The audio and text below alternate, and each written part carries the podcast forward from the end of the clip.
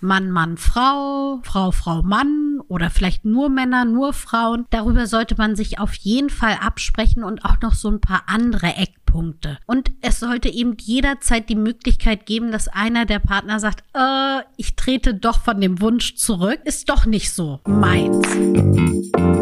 Schließ deine Augen, lehn dich zurück und mach dich bereit. Orions Sexpertin Birte beantwortet jetzt deine Fragen im QA und mit spannenden Gästen rund um Liebe, Lust und Leidenschaft. Und du bist natürlich mehr als willkommen. Hallo Jenna. Hallo Birte. Wir stehen kurz vor dem ersten Mai-Wochenende, ne? Ja, eigentlich Feiertag, freier Tag, aber ja, hm, geht so. Ist dieses Jahr mal wieder auf einen Sonntag gefallen. Aber ich ja. glaube, zum Ende des Jahres hin, so 3. Oktober und diese Feiertage, die liegen dann wieder ganz gut. Die liegen dann irgendwie auf dem Montag oder Freitag oder sowas. Das kann gut sein. Obwohl ich glaube, Weihnachten ist auch nicht perfekt gelegen nee. dieses Jahr. Aber naja, nächstes Jahr vielleicht wieder. Genau, nächstes Jahr auf jeden Fall. Machst du irgendwas, so Tanz in den Mai oder so? Bis jetzt ist nichts geplant. Ähm, ich habe aber ehrlich gesagt mich auch noch gar nicht so umgehört, was los ist. Also ich weiß gar nicht, so Mai, äh, wie heißt denn das, Maibaum aufstellen und so, macht man das überall in Deutschland oder ist das hier so ein norddeutsches Ding? Da bin ich mir auch nicht so sicher. Also ich kenne das auch nur, also wir haben es früher gemacht, dass man den Maibaum vor dem Fenster eigentlich der Liebsten gestellt hat. Und dafür hat man dann im Gegenzug eine Kiste Bier bekommen. Ich weiß, bin mir nicht sicher, ob das vielleicht nur von uns eine ausgedachte Tradition war. Könnte sein, das kenne ich nämlich auch nicht. Also okay, wie, wie machst du das denn? Ich kenne es nicht im privaten Kreis, sondern mehr so ähm, Maibaum aufstellen auf dem Dorfplatz, Dorfplatz so. oder auf einigen Sportplätzen wird es auch gemacht oder so. Und dann ähm, ist da immer Tanz in den Mai und Party. So kenne ich das nur. Ist das nicht auch mit, dass man den Maibaum dann klaut oder sowas? Ja, gibt es, glaube ich, auch. Dass das eine Dorf dem anderen Dorf das klaut. Ja. Oder so. Irgendwie so. Ja, stimmt. Wie, wie man ja. merkt, sind wir vom Dorf. ja. Naja, also ich werde keinen Maibaum klauen. Und ich glaube, ich tanze auch nicht rein in den Mai. also ein ganz entspannter Sonntag. Genau, es wird ein ganz entspannter Sonntag bei mir. Sehr gut. Aber erstmal haben wir Freitag. Heute ist Freitag und wir haben ein QA vorbereitet. Genau, richtig. Du hast Fragen mitgebracht, richtig? Genau. Die Zuhörerinnen und Zuhörer können uns ja mal Fragen einsenden über Instagram oder über unsere E-Mail-Adresse podcast.orient.de. Macht das gerne fleißig, wenn ihr auch Fragen habt. Und die beantworten wir hier anonym. Und ich habe wieder ein paar Fragen rausgesucht. Ist tatsächlich immer ein bisschen schwierig, weil wir so viele Fragen bekommen. Und teilweise überschneiden die sich ein bisschen. Deswegen kann man dann immer eine stellvertretend für, für die anderen auch nehmen. Mhm. Ähm, zum Teil sind es auch wieder viele neue, aber ich versuche immer von allem so ein bisschen was reinzunehmen. Ich bin sehr Und gespannt. Ich hoffe, ich hoffe, dass eure, wenn ihr jetzt gerade zuhört, heute dabei ist. Ähm, es kann auch übrigens mal sein, wenn ihr uns Fragen schickt, dass die nicht direkt in der nächsten Folge vorkommen. Also das kann auch mal sein. Wir, wir sammeln die Fragen alle, die wir schmeißen die nicht weg oder suchen zwei raus und gucken dann wieder neu. Ähm, wir haben eine ganze Liste angelegt und die arbeiten wir dann immer mal wieder durch. Also habt ein bisschen Geduld mit uns. genau, es lohnt sich auch hier öfter deswegen reinzuhören. Richtig.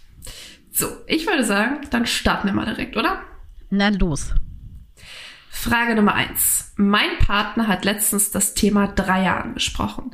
Ich kann nicht so ganz nachvollziehen, warum das bei vielen Menschen als reizvoll empfunden wird. Was macht diesen Reiz aus? Also, ich glaube, was für alle so ganz interessant ist, ist, dass es halt ein relativ einfaches, aber doch sehr aufregendes sexuelles Abenteuer ist.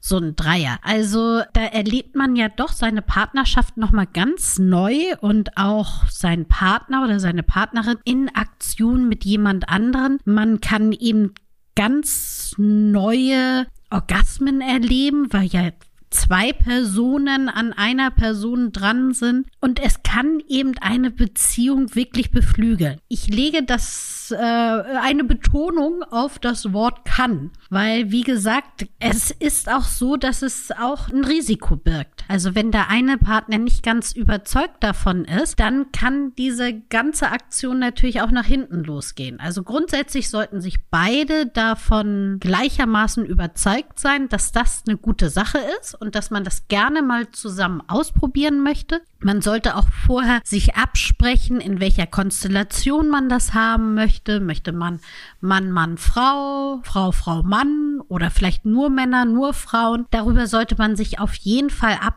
und auch noch so ein paar andere Eckpunkte. Und es sollte eben jederzeit die Möglichkeit geben, dass einer der Partner sagt, äh, ich trete doch von dem Wunsch zurück, ist doch nicht so meins. Aber wenn man nicht ganz abgeneigt ist, dann würde ich sagen, kann man ja auf jeden Fall mal anfangen, ein paar Erfahrungsberichte zu lesen und mal sich so ein bisschen mit dem Thema auseinanderzusetzen, um zu überlegen, ob das vielleicht doch etwas wäre. Ich finde es lustig, dass du, was hast du eben gesagt, eine ist eine leichte Möglichkeit, Abwechslung reinzubringen. Ich stelle mir das gar nicht so leicht vor, allein schon jemanden zu finden. Also ich weiß, dass wir häufig die Frage kriegen, äh, reinkriegen, mhm. auch in unserem Q&A auf Instagram, wie oder wo finde ich eine dritte Person für unseren Dreier. Ich glaube, das ist gar nicht so, vielleicht stelle ich mir das auch nur schwer vor, ich weiß es nicht, aber äh, da ist ja auch wahrscheinlich die Frage, ist es jemand, den man kennt oder lieber jemand Fremden? Genau, das sollte man auf jeden Fall vorher klären, was einem da am liebsten ist. Fremde Personen bekommt man auf diversen Plattforms, wie jetzt zum Beispiel den Joy Club oder sowas. Da kann man auch vorher schon mal chatten mit denen und dann ja auch feststellen, okay, wird das jetzt was? Also finde ich das alles aufregend oder möchte ich hier nochmal abbrechen? Ich meine nur, dass es etwas leichter ist, etwas einfacher als zum Beispiel ein Swingerclub. Da musst du natürlich den passenden Club finden und dann bist du als Paar direkt in einer Menge von mehreren Personen. Ja. Und musst dich da ja auch physisch wieder, wenn du sagst, äh, ist doch nicht so meins, dann musst du dich wieder rausbewegen aus äh, diesem Club. Und hier hast du halt so verschiedene kleinere Stufen, die du gehen kannst, um herauszufinden, ist das etwas für mich oder für meine Partnerschaft. Das stimmt. Auf jeden Fall aufregend. Es ist natürlich keine Frage. Es ist aufregender oder aufwendiger auch, als wenn man jetzt zum Beispiel Outdoor Sex zu zweit plant. Ist klar. Und wie du sagtest, auch risikoreicher. Also wir hatten mal eine Fragerunde auch auf Instagram, da haben wir gefragt, wie die Dreiererfahrungen waren, ob die positiv oder negativ waren. Und mhm. das war wirklich sehr, sehr gemischt. Also einige ja. haben geschrieben, die wieder, äh, ging gar nicht, danach Trennung und äh, einer wollte und einer nicht. Oder das, das wurde irgendwie mit einer Freundin versucht, also mit jemandem, den man kannte und die Freundschaft war danach irgendwie auch nicht mehr die dieselbe. Aber es gab eben auch genau das Gegenteil, die gesagt haben, äh, wir machen das öfter und es ist super, um mal ein bisschen Abwechslung reinzubringen. Und ja, also von bis, glaube ich. Ich glaube, man muss sich vorher gut überlegen, ob das das Richtige ist für alle Beteiligten und dann kann es, glaube ich, richtig ja, eine gute Sache sein. Genau, aber man sollte auf jeden Fall vorher ehrlich sein und alle Gedanken, die einem irgendwie im Kopf rumschwirren, auf jeden Fall aussprechen, sodass man darauf reagieren kann. Ja, also es nicht jemand anderem zuliebe machen, sondern man muss genau. schon dahinter stehen, glaube ich. Genau, richtig. Wie bei allen Sachen, die ja. im Bett passieren. Oder am besten überall passieren. Sollen wir gleich zur nächsten Frage switchen? Können wir gerne. Die finde ich ganz spannend. Worauf sollte man bei der Verwendung von Gleitgel achten, wenn man schwanger werden möchte? Kann die Wahrscheinlichkeit, schwanger zu werden, durch Gleitgel erhöht werden? Ich habe noch nie etwas von Gleitgel und Schwangerschaft in einem Satz gehört. Deswegen bin ich ganz gespannt, was du zu erzählen hast. ja, das wird jetzt so ein bisschen medizinisch. Also die Vagina hat eine normalerweise einen pH-Wert so von um und bei vier. Spermien hingegen fühlen sich am wohlsten bei einem pH-Wert so um 7,2 bis 8,5. Irgendwo in diesem Dreh, plus minus ein bisschen was. Jetzt ist es so, dass der Körper normalerweise dann rund um den Eisprung den pH-Wert der Vagina ändert und zwar so, dass man auf circa 7 kommt. Und die Spermien sich eben leichter dadurch lavieren können. Jetzt ist es aber so, dass Gleitgele, die meisten Gleitgele einen leicht sauren pH-Wert haben. Das heißt, sie senken eben auch den pH-Wert der Vagina. Ist nicht viel, aber kann eben manchmal ausschlaggebend sein, wenn man eh nur dann es schafft, rund um den Eisprung auf einen pH-Wert von 7 zu kommen und wenn man dann auf 6,5 ist und die Spermien sich da überhaupt nicht wohlfühlen, dann kann eben Gleitgel dazu führen, dass die Spermien da nicht durchkommen. Jetzt ist das so ein bisschen schwierig, wenn man wirklich einen Kinderwunsch hat. Dann achtet man ja ganz konkret darauf. Oder wenn man nicht nur einen Kinderwunsch hat, sondern das vielleicht nicht ganz so einfach ist mit der Schwangerschaft, dann hat man ja wirklich genau Tage festgelegt, ah, jetzt habe ich meinen Eisprung, jetzt muss es losgehen. Und eventuell ist der Körper gar nicht so bereit dafür und wird gar nicht so feucht, um zu sagen, ja, yeah, super, jetzt legen wir dann auch los. Das wird ja leider dann manchmal schon wirklich zu einem mechanischen Akt. Und da hilft natürlich im Normalfall Gleitgel. Es gibt aber auch Gleitgele, die pH-neutral sind. Da muss man ein bisschen suchen, aber es gibt die und die sollte man dann in dem Fall auf jeden Fall nutzen. Wir sind ja normalerweise große Befürworterinnen von Gleitgel. Also auf jeden Fall.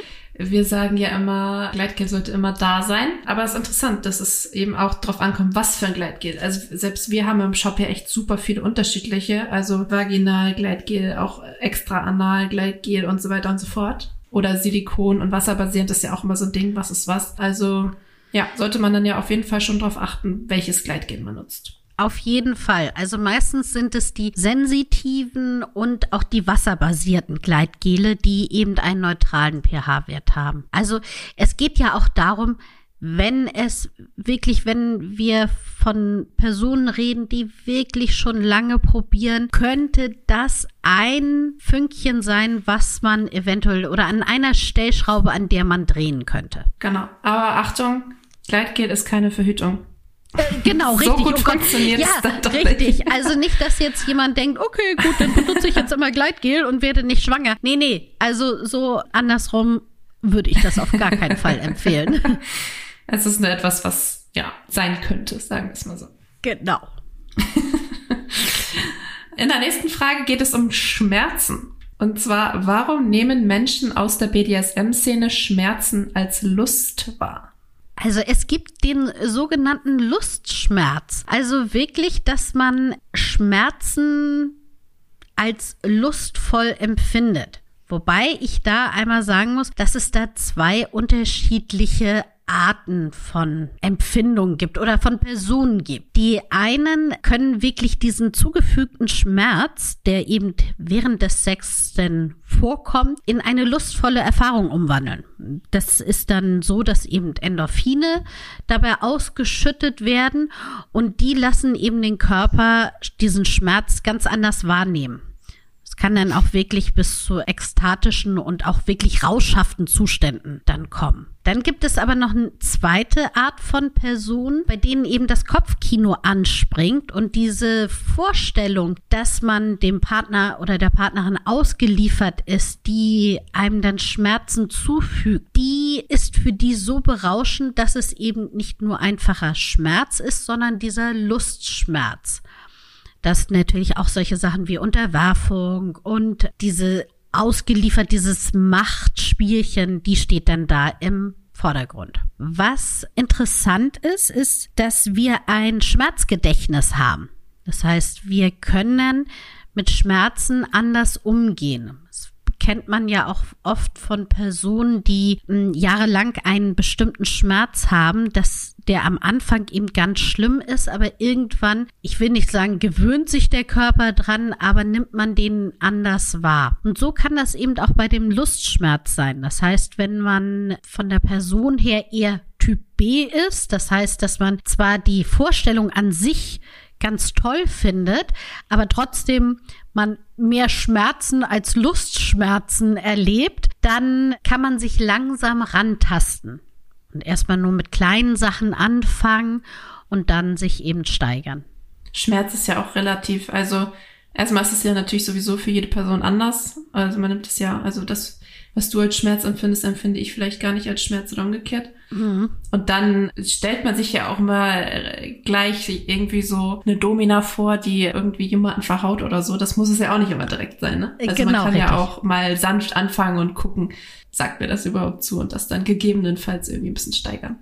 Richtig. Also wie gesagt, es gibt da ja auch ganz unterschiedliche Arten, Schmerz zuzufügen, eben sei es durch eine Peitsche, aber auch durch ein Pedal. Das sind ja schon Unterschiede, ob du jetzt diese eher feinen mh, Peitschenenden hast oder eben ein Pedal, was ja sehr glatt ist und groß ist. Genauso wie es zum Beispiel ja so Nervenräder gibt. Das sind so ein kleine, so ein Rad, wo so Spitzen dran sind, mit denen man über die Haut gehen kann. Das ist nochmal wieder ein ganz anderer Schmerz. Also auch da, wenn man grundsätzlich sagt, ah ja, das finde ich alles ganz interessant, dann kann man das eben, sollte man sich mal schauen, was gibt es denn da für unterschiedliche Schmerzzufügungsutensilien, aber auch an, an welchen Körperteilen man das gerne ausprobieren möchte. Äh, wenn man das zu zweit ausprobiert, dann ist natürlich auf der einen Seite immer die Person, die gerne Schmerz erfährt und auf der anderen Seite aber ja auch eine Person, die gerne Schmerzen zufügt. Hört sich jetzt irgendwie fies an, aber äh, du Ja. weißt, was ich meine. Also auch das kann ja Lust sein. Also Das Zufügen kann auch Äh, ähm, interessant sein. Ja, das stimmt. Also da muss man eben auch, dieses grundsätzlich BDSM-Szene hat so viele Facetten, dass man sich da wirklich überlegen kann, was wäre da mein Part? Da kann man eben auch mal verschiedene Sachen ausprobieren, um zu sagen, ja, vielleicht ist das eher etwas für mich, das Schmerzen zufügen oder mag ich es lieber, wenn mir Schmerzen zugefügt werden und dann welche Art von Schmerzen. und genau. es gibt ja auch Leute, die switchen, ne? Also da ist es mal Ja. so oder mal so. Also man kann ja auch beides ausprobieren und schauen. Vielleicht Genau. mag man auch mal das eine und mal das andere. Richtig. Sehr gut. Von den Schmerzen zu dem A-Punkt. Wir haben nämlich die Frage bekommen, ich habe letztens gelesen, dass es bei Frauen einen A-Punkt gibt. Was hat es damit auf sich und wie findet man den? Ja, beim A-Punkt denken die meisten zuerst an Anal, was aber gar nicht so ist, sondern das ist ein Deep Spot in der Vagina drinne. Man muss sich das vorstellen, das ist ein Punkt, der zwischen der G-Zone und dem Gebärmuttermund liegt und zwar auf der Seite Richtung Bauchdecke. Der ist aber sehr, sehr tief drin. Das heißt, äh, für einen Penis ist es wirklich schwierig, den zu erreichen. Da muss man schon ja, tief reingehen. Hängt natürlich auch davon ab, wie hoch oder niedrig der Gebärmutterhals bei der Frau ist, ist ganz klar. Aber einfacher ist es eigentlich, den mit dem Finger oder auch mit dem Toy zu ertasten. Und da ist es auch wieder ähnlich wie bei der G-Zone. Es ist nicht ein kleiner Punkt, den man dann drückt und dann, hey, geht's ab, sondern es ist eher eine Fläche, die man auch eher umkreist. Und was ganz interessant ist, dass dieser Bereich dafür da ist, dass die Vagina gut durchfeuchtet ist. Das heißt, wenn man da den Punkt stimuliert oder diese Zone stimuliert, wird es meistens auch recht feucht, weil man dadurch einfach mehr Vaginalsekret absondert. Also ein weiterer Lustpunkt. Richtig. Es gibt ja so viele A, B, C, D, E, F, G, hätte ich fast gesagt. Ja, ist wirklich so. Also und letzten Endes, ich finde es immer so schwierig zu sagen, ja, ihr müsst genau den A-Punkt mal treffen. Also erforscht gerne eure Vagina, lernt sie selber kennen oder lernt die Vagina eurer Partnerin kennen. Aber legt euch da nicht so darauf fest, wie eine Landkarte, genau dort muss der sein, weil das setzt einen wieder so dermaßen unter Druck, dass man genau diesen Punkt erreichen sollte und nur dann ist der Höhepunkt optimal. Eigentlich ist der größte Lustpunkt unser Gehirn. Und ich meine, wenn es sich gut anfühlt, ist es auch egal, ob es der A-Punkt ist oder der G-Punkt oder Richtig. der weiß Genau. Punkt. Eben, egal wie der dann heißt. Aber ich würde hier gerade mal einhaken und meine sechs Tipps loswerden wollen. Auf jeden Fall. Was hast du denn heute mitgebracht? Ich habe nämlich Vagina-Tipps mitgebracht. Sechs Stück. Na dann hau mal raus. Also zuallererst fangen wir mal an mit ein klein bisschen Anatomie. Leider wird ja so weitläufig immer bei Vagina von der gesamten Vagina gesprochen, also sprich alles, was man innen und außen sieht. Dem ist ja nicht so. Vagina an sich ist wirklich nur alles, was innen ist. Und Vulva ist alles, was außen ist. Deswegen ist es auch eigentlich falsch, dass ich nur Vagina-Tipps, weil es werden ein paar Vagina- und ein paar Vulven-Tipps sein. Was viele auch nicht wissen, ist, dass die Vagina normalerweise ein Schlauch ist, der im Normalzustand zusammenklebt. Also kann man sich vorstellen wie so ein Luftballonschlauch unten. Der klebt ja auch im Normalfall zusammen und erst wenn eben Flüssigkeit dazu kommt, wenn es anfängt, dass man erregt ist, erst dann geht er auseinander, so dass man eben eindringen kann. So, jetzt kommen wir zu meinem zweiten Tipp, ist dass man eben sich auch um die Vulva kümmert. Und zwar gerade da um die Klitoris. Die Klitorisspitze, die man ja auch sieht, die unter einem kleinen Vorhaut versteckt ist. Und da wirklich mal hervortasten, was finde ich dann als angenehm? Kann ich sie direkt anfassen oder finde ich es schöner, wenn man rechts und links drumherum sie stimuliert oder oben oder unten? Und das wirklich mal erforschen und herausfinden, was ist da toll. Im besten Fall erstmal alleine und dann den Partner oder die Partnerin mit dazu holen und der erzählen, wie man das denn gerne hat. Dann kommen wir wieder rein in die Vagina zum dritten Tipp. Und zwar ist es so, dass wir es ja gewohnt sind, dass normalerweise eine Rein-Raus-Bewegung stattfindet. Das muss es ja aber gar nicht. Also man kann zum Beispiel mal auch ausprobieren, wie es ist, wenn man eine rührende Bewegung hat. Egal, ob es jetzt mit einem Penis ist oder eben mit einem Toy, wirklich mal ausprobieren, wie es sich anfühlt, wenn man nicht rein rausgeht, sondern im Uhrzeiger oder gegen den Uhrzeigersinn ein bisschen das Toy oder den Penis bewegt. Dann kommen wir zu Punkt Nummer vier und zwar jetzt einmal den G-Punkt suchen oder die G-Zone. Und das geht auch eher darum, man muss jetzt nicht großartig da stimulieren oder sagen, oh, ich möchte über die G-Zone kommen oder einen Orgasmus erleben, sondern einfach nur mal abtasten, wie fühlt sich die denn an? Die hat nämlich so, fühlt sich ein bisschen an wie so eine Walnussschale. Deswegen ganz anders von der Art her. Dann zum fünften Tipp.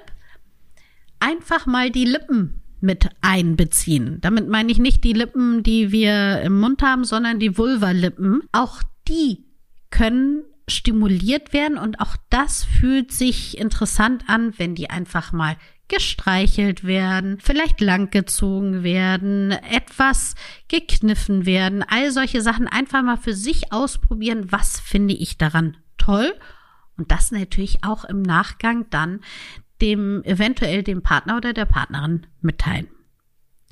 Und als letzten Punkt habe ich das Thema Feuchtigkeit. Da haben wir ja vorhin schon drüber gesprochen. Versucht es mal, wie fühlt es sich an, wenn ihr so richtig viel Gleitgel benutzt? Also wenn es wirklich richtig feucht ist, wie fühlt es sich dann an? Und da gerne, wenn ihr sagt, oh, unangenehm, dann legt ein Handtuch drunter. Aber mal das ausprobieren, wenn es richtig glitschig ist, sei es durch äh, Gleitgel oder auch durch ein Massageöl oder anderes. Genau, das sind meine sechs kurzen Tipps. Ach, wow, die kurzen habe ich vergessen. Ja. Was wir alles ja, aber können. Bei, den, bei der Menge an Text, bitte, das kann man schon mal vergessen. Ja, okay. Das kurze. Das kurze. Stimmt. Guck mal, wir sind schon fast hier am Ende angelangt, aber ich Ja. würde sagen, wir schaffen noch eine Frage, oder? Auf jeden Fall. Was hat es mit dem Trend Mindful Sex auf sich? Oh, das finde ich ist eine sehr schöne, ein sehr schöner Trend und ich hoffe, dass der sogar noch weiter sich ausbreitet und in ganz viele Schlafzimmer Einzug hält. Eindringt. Eindringt. Oh, wir sind aber auch ja, ein Brüller nach dem anderen raus. Ähm, es geht nämlich darum, dass man sich wirklich auf den Körper fokussiert, konzentriert und da ist dieses Sprichwort äh, Weg ist das Ziel und nicht das Ziel selber, sprich sich auf den Körper zu konzentrieren und ohne Druck, dass man einen Orgasmus erreichen sollte, Sex wahrnehmen. Also es geht da ganz klar um eine gesteigerte Achtsamkeit mit dem eigenen Körper, aber auch natürlich mit dem Körper vom Partner oder der Partnerin und eigentlich dieses gesamte Vorspiel. Das ist das Thema. Und das sollte auch mindestens 30 Minuten dauern. Und wer möchte, kann nach diesen 30 Minuten auch einen Höhepunkt haben. Aber das ist gar nicht wichtig. Möchtest du dazu was sagen? Du siehst so aus, als ob du was sagen möchtest, aber es kommt nichts raus. Ich war, ich war schon ein bisschen weiter und habe überlegt, ob ich eine schöne Überleitung zur letzten Frage finde, aber. und dann hörtest du auf zu reden und ich dachte, scheiße, was hat sie gerade gesagt?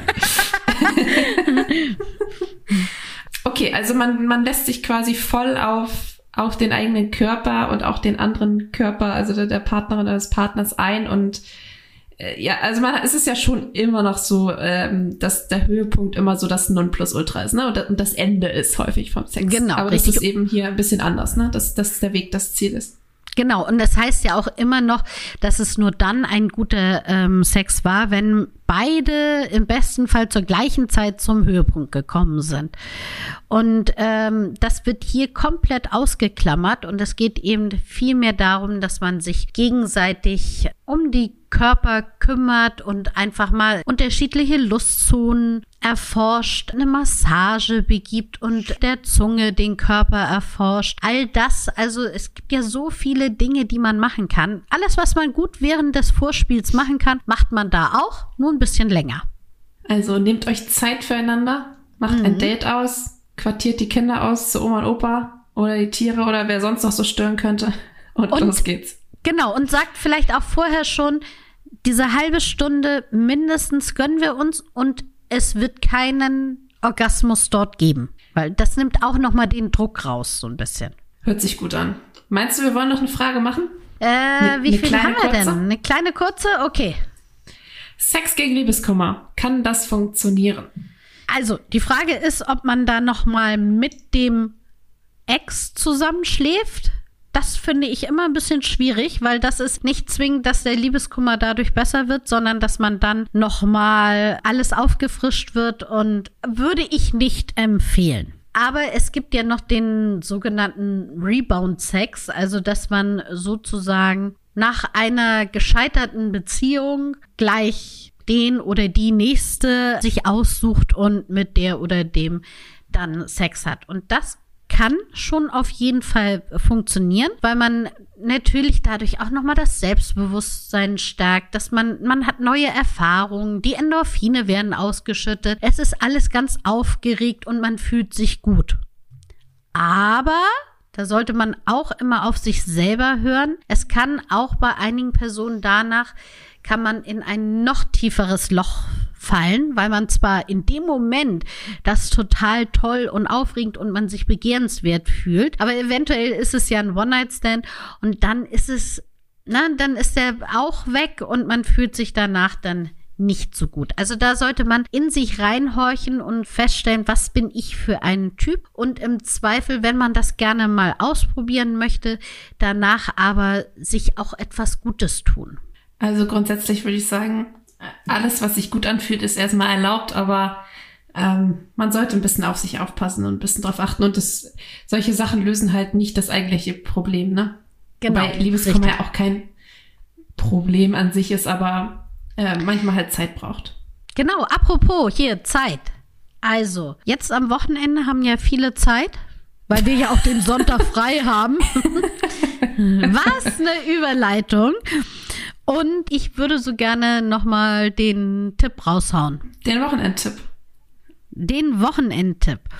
Und zwar diese Sache mit dem Rühren von einem Penis oder einem Toy. Dass man das wirklich mal bei sich selber ausprobiert.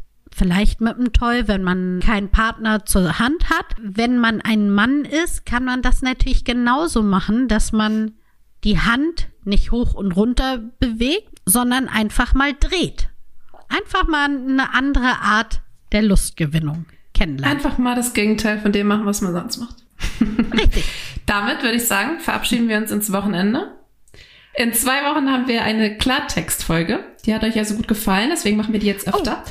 Wenn ihr da Themen habt, Wörter einfach nur habt, über die wir mal quatschen sollen, dann schickt uns die gerne bei Instagram, podcast.orion.de per E-Mail. Ganz unkompliziert. Und dann, ja, suchen wir uns ein paar Wörter von denen raus und reden Klartext. Also Macht das ruhig gerne, weil Jenna ist nämlich immer zu faul, sich Wörter rauszusuchen. Ich habe hier schon eine ganze Liste, aber Jenna braucht immer noch mal ein paar Ideen. ja, ich freue mich immer, wenn wir möglichst lange Listen zusammen bekommen, weil dann kann man sich schön viele verschiedene Dinge aussuchen. okay, dann schönes Wochenende bitte. Schönes Wochenende. Tschüss. Das war Willkommen, dein Orion-Podcast mit Sexpertin Birte. Du willst nächste Woche wiederkommen? Dann abonniere uns gerne auf der Podcast-Plattform deiner Wahl.